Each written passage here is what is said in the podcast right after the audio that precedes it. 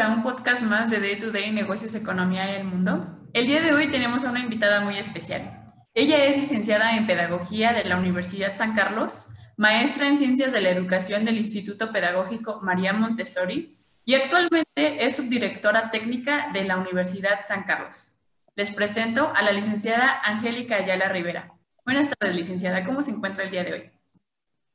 Hola, muy buenas tardes. Muy bien, gracias. Espero que ustedes también se encuentren muy bien y que en sus familias todo esté en orden. Gracias por la invitación, Vania. No, licenciada, muchísimas gracias a usted por aceptar nuestra invitación. Estamos muy contentos, muy emocionados de tenerla el día de hoy con nosotros. Y pues el tema que estaremos tocando el día de hoy es la universidad en tiempos de pandemia. Pero antes de comenzar a adentrarnos un poquito más, antes de empezar a platicar sobre este tema que es bien interesante y bien importante, vamos a comenzar platicando un poquito sobre usted, licenciada. Nos gustaría que nos compartiera un poquito de su labor, un poquito de su experiencia, un poquito de la labor que desempeña la universidad. Vamos a comenzar con esa parte, licenciada. Claro que sí, Ale, muchas gracias. Bueno, pues como ya Vania lo comentó, actualmente soy subdirectora técnica de la Universidad San Carlos, tanto en licenciaturas, posgrados y este año medio superior incorporado al Politécnico. Fíjense que para mí es un honor eh, poder tener este cargo, ya que yo soy egresada de la Universidad San Carlos, estudié desde la preparatoria ahí, entonces prácticamente tengo tatuado a San Carlos, ¿no? Aquí en mi brazo, en mi corazón, siempre, siempre existe esa, ese acercamiento con la escuela. Y, bueno, fíjense que justo el año pasado, cuando estaba, terminé mi doctorado este año, pero desde el año pasado empecé a realizar mi tesis, yo traté un tema muy importante y abordé un tema polémico, porque mi tema era los docentes del siglo XXI frente a los recursos tecnológicos, ¿verdad? Y yo decía en esa tesis que tenemos actualmente docentes del siglo XX dando clases a alumnos del siglo XXI. Esa brecha generacional causa conflicto, poco, pero sí causa conflicto. Y ahora con esto que tenemos de la, de la pandemia, todos los docentes se tuvieron que revolucionar, tuvieron que aprender a um, utilizar los recursos. Entonces, esa es mi labor actualmente en la universidad, eh, marcar ese parámetro de cómo vamos a ir trabajando en el aspecto educativo sin sacrificar muchos factores. Y bueno, antes de ser subdirectora, estuve como coordinadora ahí en la, en la universidad. En un primer momento tuve carreras únicamente de Politécnico y Pedagogía. Y también, bueno, ya un año después me dan las carreras de, de la SEP, que las adopté y, y las quiero al igual que mis chicos de Politécnico. Y antes de eso también fui docente. Es algo que no muchos saben, pero sí llegué a impartir clases en la licenciatura de Pedagogía y en la licenciatura de Negocios Internacionales en el área de investigación. Me encanta elaborar tesis. es, me, me, fascina bastante investigar sobre el acto educativo me considero una persona apasionada por la educación. Y qué bonita esta parte, licenciada, de pues que usted fue alumna, usted sabe lo que nosotros vivimos y poder llevar todo eso, poder llevar sus experiencias y llegar hasta un cargo dentro de la universidad, pues es bien importante porque crea esa relación eh, alumno-directivo, alumno-docente. Entonces, qué padre que usted misma se ha egresado a la universidad, que entienda lo que pasa dentro de la escuela, que entienda lo que pasa dentro de la universidad y que pueda resolver esos problemas de la mano, porque tiene un gran acercamiento con los alumnos. Sí, fíjate que esta parte, esto último que dices, que ese acercamiento con los alumnos, a mí me gusta mucho. Trato y es un reto personal que me tengo que saber los nombres de todos los chicos. Procuro sabérmelos todos. ¿Por qué? Porque para mí cada generación es diferente y es única. Y como bien lo dices, trato de poner en práctica lo que a mí me hubiera gustado cuando fui estudiante. Porque es muy distinto ser un, este, directivo de escritorio a realmente involucrarte con el alumno. porque eso es lo, lo más importante, que la experiencia del alumno en la universidad sea única, sea irrepetible, porque solamente se vive una vez. Entonces, em, sí, me gusta recordar cómo, cómo fue mi época universitaria, retomar lo mejor que tuve y eh, hacer una experiencia distinta para, para cada uno de ustedes. Así es, licenciada, y sobre todo, pues crear un ambiente donde todo sea en armonía y donde se hable todo como que un mismo idioma, ¿no? Eh, como que eh, ponerse de, vez en cuando como que en el lugar del alumno y es muy, muy bonito y muy, muy cierto lo que menciona, ¿no? Eh, poner en práctica lo que a usted le hubiera gustado, que hubiera pasado en su momento y pues que ahorita usted lo pueda adoptar de una forma pues muy, muy bonita, muy armoniosa, pues hace que todo se maneje de una forma muy buena. Me gustaría preguntarle, licenciada, en el principio de la pandemia por el COVID-19, ¿cómo se adaptó la Universidad San Carlos ante esta situación? Bien, Vania, pues mira, fueron tiempos, y digo fueron porque pues ya, ya es marzo, ya, ya casi estamos a un año de esto que sucedió, pero fueron momentos muy difíciles, de mucha incertidumbre, bastante. Ajá, ante tantas noticias de todo el mundo, de hecho, las mismas noticias que se contraponían en el país, era muy difícil como universidad privada tomar una decisión de qué iba a suceder. Y más cuando Universidad San Carlos es un mundo muy complejo. ¿Por qué? Porque tenemos muchos subsistemas. Hay que rendirle cuentas al Politécnico, hay que rendirle cuentas a la UNAM, a la SEP, federal, estatal. Entonces, ponerte de acuerdo entre todos es muy complicado.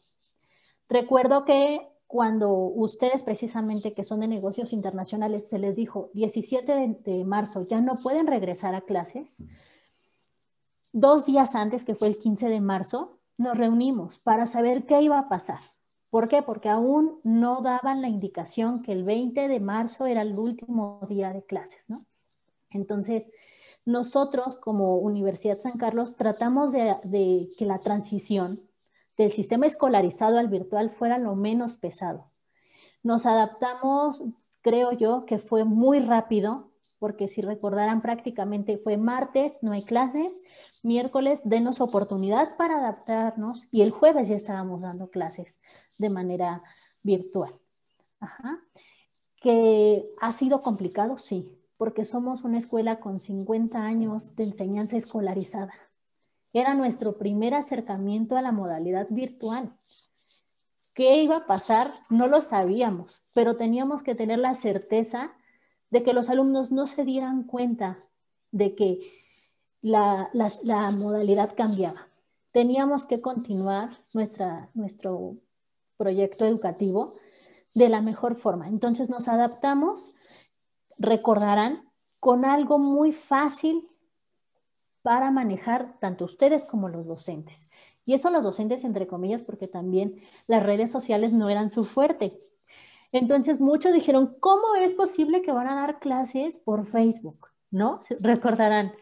Y fue de, bueno, pues es que no tenemos una plataforma. Tenemos que buscar una sí, pero hay que buscar la manera para que sigan tomando sus clases. Entonces nosotros optamos porque las clases se impartieran en Facebook y los profesores que tenían la posibilidad de hacer transmisiones en vivo lo hacían para, continuar con las, con las clases.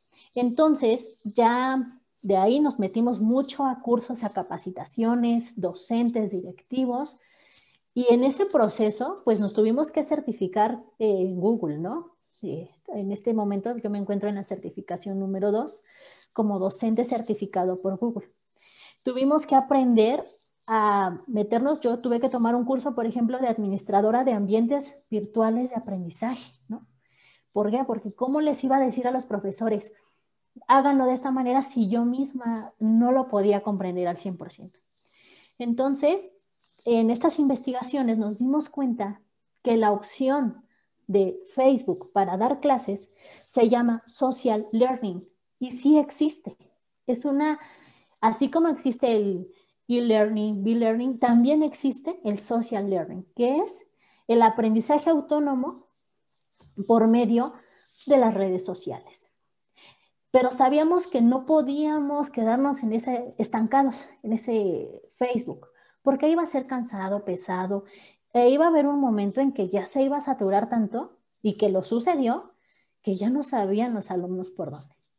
Entonces, nos tuvimos que adaptar a una nueva manera. Y recordarán que empezamos con Classroom y una aplicación de video, videoconferencias ya que se popularizó, ¿no? Entonces, eh, tratamos de, hacer esta parte que me di cuenta que nuestros alumnos estaban bastante estresados. Porque el primer error que tuvimos, y no solamente nosotros, sino todas las escuelas, la mayoría, fue que quisimos igualar el sistema este, escolarizado al virtual, dejándoles tareas al por, mayor. Cuando nos dimos cuenta a las dos semanas de eso fue, recordar, no hay actividades más que una por semana. Si empezamos con esa parte, no hay más que una por semana y costó mucho trabajo adaptar a los profesores a ese método, porque los profesores a diestra y siniestra querían dejar muchas tareas o actividades, queriendo igualar la parte escolarizada. Entonces, es un proceso de adaptación, considero que ha sido un proceso evolutivo. No hemos tratado de, de retroceder, sino que poco a poco ir mejorando. Entonces, en un principio, Vania, pues fue redes sociales, el famoso Classroom y, y videollamadas. Entonces, así fue como nos adaptamos de primer momento y creo que en la vida habíamos tomado tantos cursos de capacitación en un solo año, de verdad. Fue, es, casi eran dos, tres cursos por semana, porque lo ameritaba la situación.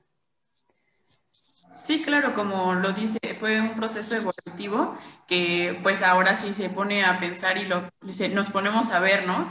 Cómo estaban antes y cómo es que estamos ahora. La verdad es que sí fue un proceso muy duro, difícil, pero hasta ahora ya se logró estabilizar. Creo que ahorita ya hay una, una estabilidad entre, docentes, entre directivos, docentes, alumnos, incluso hasta también padres de familia, ¿no? Que ahorita pues deben de también poner, entran en esta parte, ¿no? De que pues los hijos están en casa, que pues cuenten con su apoyo, no hagan ruido, estoy en clase y todo eso, ¿no? Entonces es muy, es muy padre ver cómo es que a pesar de que no estaba preparada la escuela, bueno, la escuela ni ninguna escuela estaban preparadas para esto, eh, fue una forma muy buena en cómo la escuela lo tomó y el cómo supo llevar, cómo supo dirigir la escuela y sobre todo no dejar a sus alumnos sin educación, que es lo principal, ¿no? Lo primordial es que sigan pues, los chicos aprendiendo, que sigan eh, cultivándose para mejorar. Y pues sí, con con algunos errores que se cometieron, pero pues se lograron ahorita ya eliminar y ahorita pues ya estamos de una forma mejor y pues eso, eso está excelente, maestra. Gracias, Vania. Y continuando un poquito con esta parte, licenciada, como bien lo menciona Vania, pues como todo proceso, yo creo que todo ha pasado por un proceso de transformación, un proceso, un proceso de mejoría, porque ya lo mencionó usted, licenciada, había problemas. Los, los, profesores no estaban acostumbrados quizá al uso de la tecnología para la educación. Los jóvenes no estábamos quizá también listos para la educación a distancia. Si bien conocemos las tecnologías, si bien sabemos manejarlas casi todos en su mayoría, pues no estábamos acostumbrados a un proceso de educación a distancia. Realmente yo creo que nadie, nadie, nadie había pasado por una educación así. Y el que la universidad se haya adaptado el que la universidad haya encontrado la forma de poder implementar pues nuevas herramientas y de brindarle la educación, porque incluso hubo universidades que de plano cortaron clases de, de, raíz, por así llamarlo, hubo universidades en las cuales no tuvieron clases hasta dentro de un mes después de que se estableció la fecha del confinamiento. Entonces, fue bien importante. Realmente nosotros como alumnos de la Universidad San Carlos en un principio fue difícil, en un principio no supimos realmente hacia dónde nos dirigíamos, incluso los profesores, nosotros pensábamos que esto iba a durar un mes, nosotros pensábamos que esto acabaría pronto, pero ya es diciembre y seguimos en, en la modalidad de distancia y sin duda el que la universidad se haya puesto a trabajar, el que la universidad realmente se haya visto preocupada, no solo por sus alumnos, el mantener la unión entre trabajadores de la escuela, entre alumnos, entre directivos, entre personal administrativo, da el reflejo de la categoría que tiene la Universidad San Carlos y los valores que la ha formado durante estos 50 años.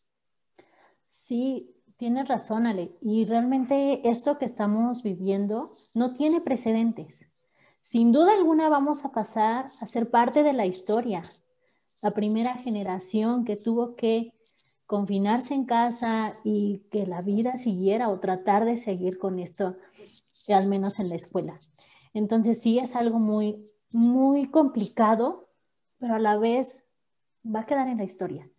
Y sobre todo van a ser experiencias que los van a dejar marcados de por vida y que sobre todo les van a ayudar en un futuro de manera profesional. Y más en, esta carrera, por ejemplo, en negocios, ¿no? Que no sabes en qué parte del mundo vas a tener que estar trabajando y no precisamente de manera física, sino también a distancia. Sí, exactamente. Esto te puede abrir muchísimas puertas, te puede abrir nuevas oportunidades e incluso lo puedes tomar como una ventaja. Yo creo que lo hemos mencionado aquí antes con otros invitados. Cada uno de nosotros debemos hacer lo que podamos con lo que tengamos. Entonces, si tenemos eh, la oportunidad de tener acceso a la educación, la oportunidad de tener acceso a la tecnología, pues vamos a aprovecharla, vamos a aprender, vamos a seguir en constante aprendizaje, porque en estos tiempos el aprender, el conocerte, el retroalimentarse, pues sin, sin duda se vuelve muy, muy importante. Así es. Sí, sobre todo el estar en constante mm, actualización, el no quedarse atrás. Yo recuerdo que usted eh, nos, al principio de todo esto nos mencionó, ¿no? Que si el sistema educativo en línea fuera tan efectivo como el educativo, el presencial, pues eh, habría más escuelas en línea, ¿no? Más gente tomaría escuela, este, escuela en línea pero no es así. Hace falta, el, como lo platicamos también con los maestros, ¿no? Falta esa parte de eh, el, efecto, el estar de cara a cara, frente a frente con tu maestro, sentir esa pasión de que el profesor te instruya. Entonces, sí, sí es muy importante eh, tomar en cuenta todo ese tipo de, de, situaciones porque al final, al final del día eh, yo siento que por eso es que existen tantas escuelas eh, presenciales, porque es el mejor modelo que funciona, es la mejor forma para poder aprender, también tiene sus, siento que tiene más pros que contras, entonces pues es algo que hay que seguir viendo. Me gustaría preguntarle, licenciada, ¿qué estrategias implementó la Universidad San Carlos para el ciclo escolar 2020-2021?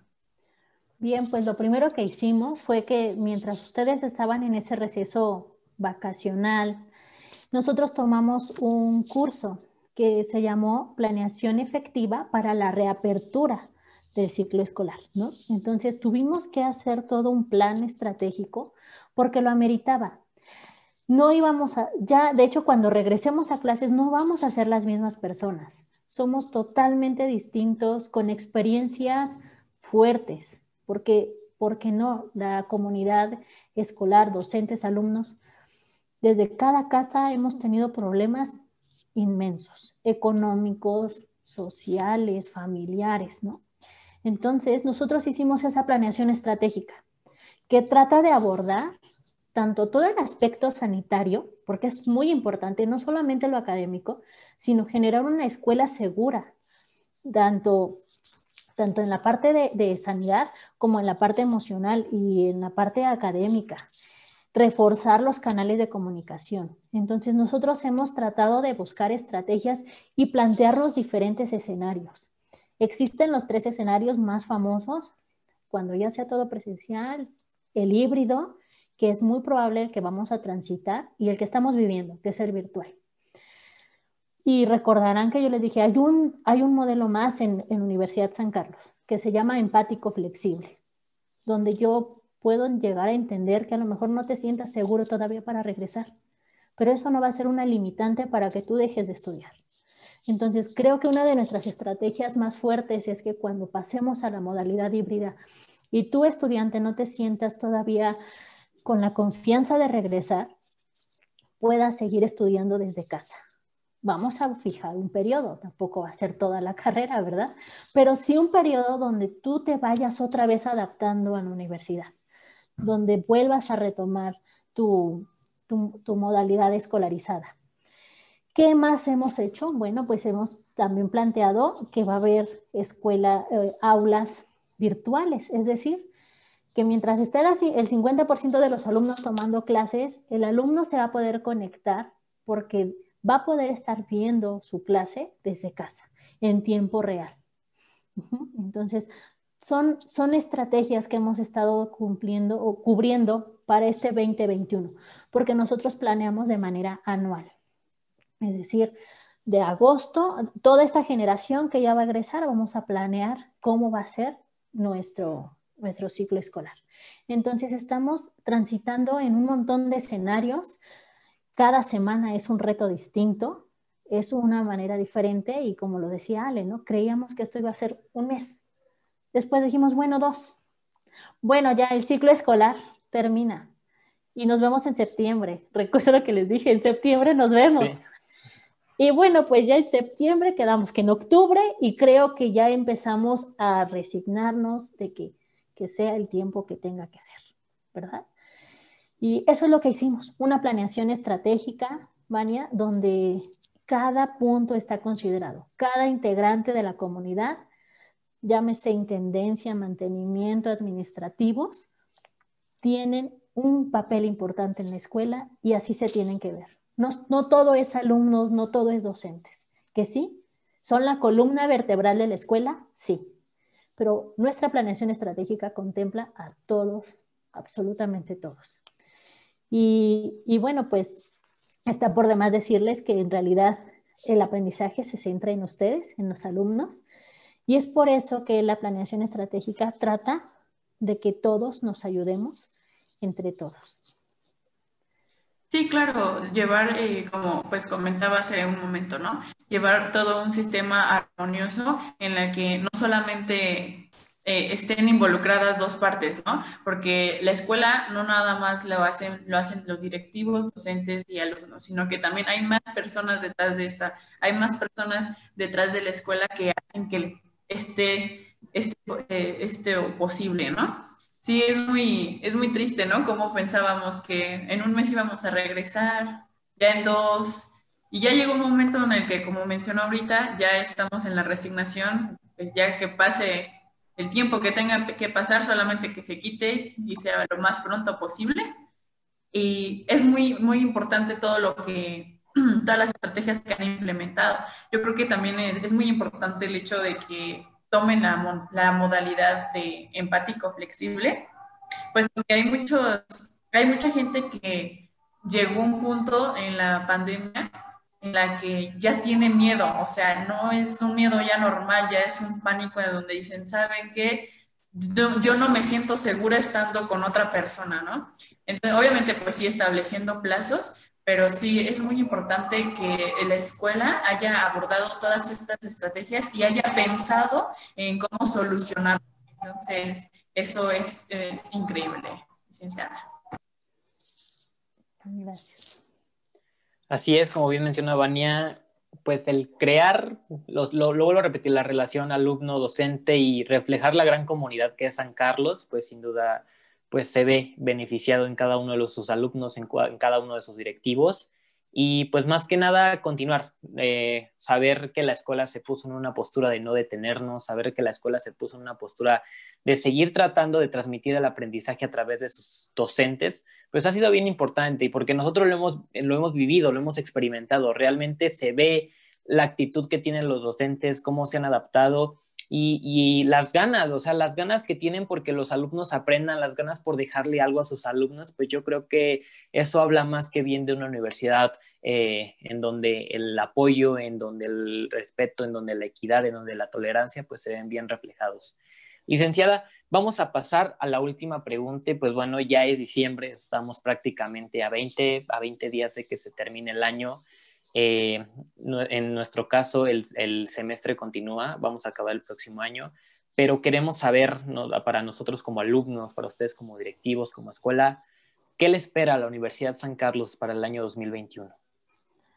Bueno, lo primero, nos espera mucha incertidumbre, ¿verdad?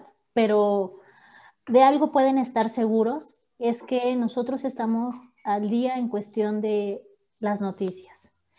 Y no importa el momento en que nos tengamos que reunir los directores para determinar cuál va a ser la estrategia. ¿Qué, eh, ¿Qué, sí va a continuar? ¿Qué nos espera? ¿O qué les espera a ustedes? Bueno, les espera un ambiente, créanme que es un ambiente 100% flexible, un ambiente donde vamos a ser comprensivos ante las situaciones que están viviendo. Vamos a seguir buscando estrategias y buscar herramientas que se les facilite el aprendizaje, no, no estresar los demás, eso es algo importantísimo, no los vamos a estresar de más. Y lo principal que queremos es de que ustedes no dejen de estudiar. Lejos de una matrícula, lejos de un número de alumnos, ustedes son futuros profesionistas. Y eso es lo más importante que ya sea en Universidad San Carlos o donde deseen estudiar, pero que concluyan. Entonces, les espera un acompañamiento en todo este proceso. está por demás decirles que saben que pueden contar conmigo. Tenemos y hemos procurado tener muchos canales de comunicación para que ustedes se puedan acercar a nosotros. Entonces, nos esperan retos diferentes porque esperemos que en el 2021 podamos regresar a las aulas porque ahí están en la escuela y los están extrañando bastante. Y esa transición es lo que muy, yo espero que eso, ese sea nuestro escenario, de estar con todos los preparativos para verlos de nuevo en los salones de clase, con una nueva estrategia, una nueva dinámica, porque no podemos olvidar todo lo que ya aprendimos en este año, hablando del aspecto tecnológico en la incorporación de las clases, sobre todo en Universidad San Carlos que al menos ya todos sus profesores, si no en, la misma, en el mismo nivel, al 100%, pero sí todos se subieron al barco de la tecnología y han estado dando batalla. Sabemos que hay mucho por complacer, ¿verdad? Pero tratamos de, ya sea por medio de encuestas, de preguntas e inclusive entrevistas con los alumnos, saber qué es lo que les gustaría. Siempre ustedes saben que su opinión es lo más importante para nosotros. Y el hecho de que ustedes se sientan a gusto, sabemos que estamos haciendo bien nuestro trabajo. Eso es lo que nos espera en el 2021. Ale, Vania, nervios, sí, bastantes, pero espero que, que sufran lo menos posible en esta nueva transición. Así es, licenciada. Bueno, nos estamos acercando al final de este podcast y me gustaría saber si eh, ¿Gustas agregar algo más, Alejandro?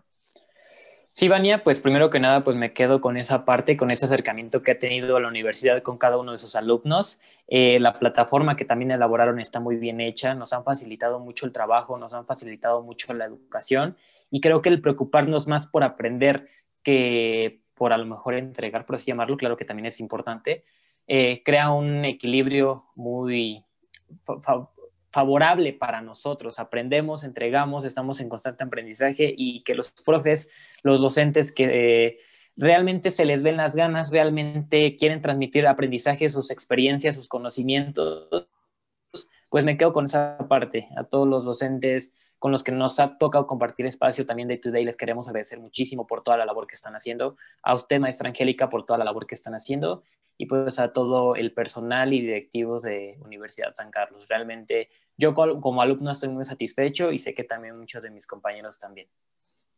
Sí, sobre todo dar siempre las gracias por todo el trabajo que están haciendo y, tratar de llevar su amor de las aulas por la educación a las aulas, a las, a las aulas virtuales. Se les agradece de todo corazón a todos los maestros, a todos los directivos que están haciendo esto posible. Eh, licenciada, eh, ¿desea agregar algo más?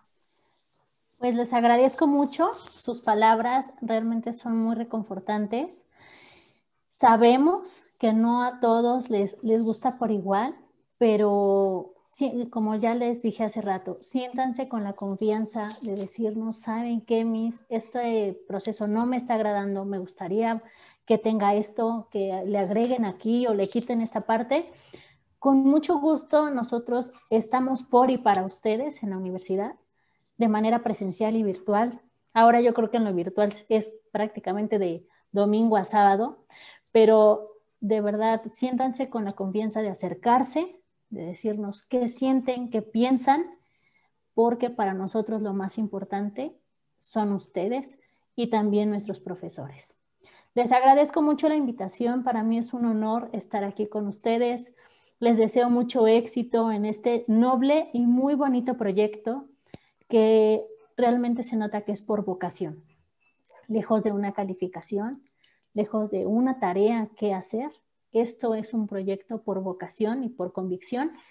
Les deseo mucho éxito y que tengan muchos, muchos temas por compartir a los jóvenes y también a toda la comunidad que los sigue. Muchas gracias.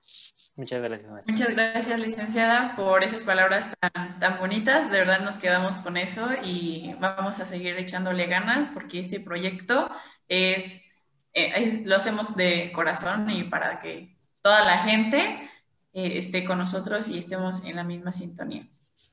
Licenciada, muchas gracias por estar con nosotros el día de hoy y muchas gracias a todos ustedes por quedarse hasta el final de este podcast. No olviden seguirnos en nuestras redes sociales como Day to Day y cualquier duda o sugerencia pueden dejarla en la parte de abajo y nos vemos en el próximo podcast. Bye. Bye.